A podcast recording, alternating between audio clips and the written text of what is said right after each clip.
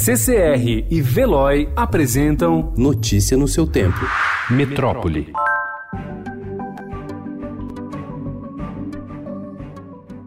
Em um decreto inédito, a Prefeitura de São Paulo determinou o fechamento do comércio de toda a cidade para tentar retardar o avanço do coronavírus. Lojistas estão proibidos de atender presencialmente o público por 15 dias, a contar a partir de amanhã.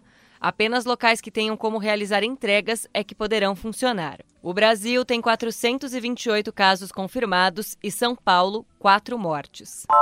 A Organização das Nações Unidas para Educação, Ciência e Cultura, a Unesco, informou ontem que metade dos alunos de todo o mundo está sem aulas por causa da pandemia. De acordo com o órgão, 102 países tiveram o funcionamento de escolas e universidades totalmente suspenso, enquanto outros 11 suspenderam parcialmente atividades. Ao todo, isso significa ao menos 850 milhões sem aulas.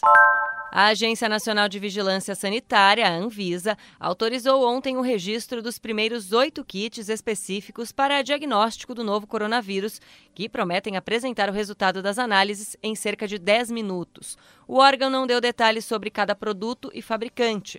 Há cerca de 10 empresas interessadas em entrar no mercado brasileiro com dispositivos de diagnóstico rápido, conforme apurou o Estadão.